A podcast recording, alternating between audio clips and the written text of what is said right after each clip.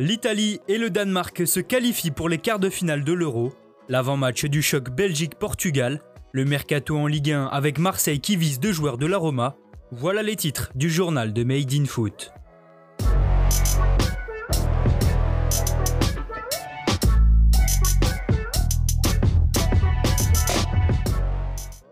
L'Italie verra les quarts de finale. Après un match disputé et plutôt plaisant, la squadra Azzurra a pris le dessus sur l'Autriche en prolongation pour finalement s'imposer 2 buts 1 sur la pelouse de Wembley. La première période est totalement à l'avantage de la Nationale et dominante grâce à la maîtrise technique de son milieu de terrain. Barella se crée d'ailleurs une énorme situation mais Barman repousse du pied une frappe à bout portant. Décisif sur ce coup-là, le portier autrichien est ensuite sauvé par son poteau juste avant la pause sur une frappe sèche de Chiro Immobilier.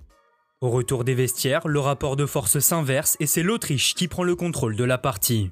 Alaba passe tout près d'ouvrir le score sur coup et se retrouve ensuite à la passe sur le but de la tête d'Arnautovic, finalement refusé pour un hors-jeu de quelques centimètres. Incapables de se départager, les deux pays filent en prolongation et les remplaçants font alors la différence pour l'Italie. Sur un centre de Spinazzola, Chiesa contrôle de la tête sur la droite de la surface avant d'enchaîner avec une demi-volée du gauche qui termine au fond des filets.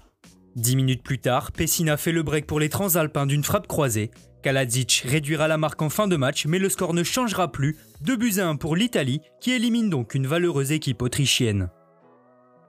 Plus tôt dans la journée, le Danemark a également validé son ticket pour les quarts de finale, et ce de manière plus aisée en écrasant le Pays de Galles 4 à 0. Si l'entame est plutôt à l'avantage des Dragons de Gareth Bale, les Vikings rentrent peu à peu dans leur match et ouvrent le score avant la demi-heure de jeu. Trouvé par Damsgaard, Dolberg repique dans l'axe et envoie une superbe frappe du droit dans le petit filet de Ward. L'attaquant niçois s'offre même le doublé dès le retour des vestiaires en profitant d'un mauvais dégagement de Williams. En maîtrise, les Danois multiplient les phases de possession en une touche et en mouvement.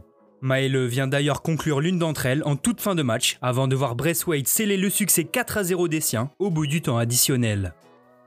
Ces huitièmes de finale se poursuivent aujourd'hui avec notamment Pays-Bas-République tchèque dont le vainqueur ira défier le Danemark. Auteur d'un parfait 3 sur 3 en poule, les Oranges veulent poursuivre leur série et pourront une nouvelle fois compter sur leurs armes offensives telles que Memphis et Wijnaldum. En face, les hommes de Debourg devront par ailleurs se méfier de Patrick Schick qui comptabilise 3 buts dans la compétition. La dernière confrontation entre les deux nations à l'Euro remonte à 2004 au Portugal, lorsque les Tchèques l'avaient emporté 3 buts à 2 au terme d'un match fou. La Pushkas Arena accouchera-t-elle d'une nouvelle rencontre mémorable? Début de réponse à 18h. Enfin, le choc de la journée opposera la Belgique au Portugal, une finale avant l'heure comme l'a décrété le sélectionneur lusitanien Fernando Santos. Sorti du groupe de la mort grâce au système de meilleur troisième, la Seleção devrait de nouveau s'appuyer sur Renato Sanchez et Moutinho qui avaient donné plus d'allant au jeu face à la France. Pour leur première confrontation face au Diable Rouge en compétition officielle, les coéquipiers de Cristiano Ronaldo auront l'occasion d'exploiter les largesses défensives aperçues en phase de groupe. Côté Belgique, Roberto Martinez devrait se présenter dans un système en 4-3-3 quasi similaire à celui de l'Allemagne contre qui le Portugal avait souffert, notamment dans la gestion des pistons. La rencontre promet donc coup d'envoi à 21h à Séville. En Ligue 1, l'Olympique de Marseille continue d'agiter la période du mercato. À la recherche d'un gardien, le club phocéen aurait jeté son dévolu sur Paolo Lopez. Selon Sky Sport, l'OM et l'AS Roma seraient rentrés dans les discussions avancées pour négocier l'arrivée du gardien de 26 ans. Un accord pourrait prochainement être trouvé autour d'un prêt incluant une option d'achat d'environ 15 millions d'euros pour le portier espagnol. Toujours d'après Sky Sport, la cellule recrutement du club français vise un deuxième joueur de la Louve en la personne de Cengiz Under.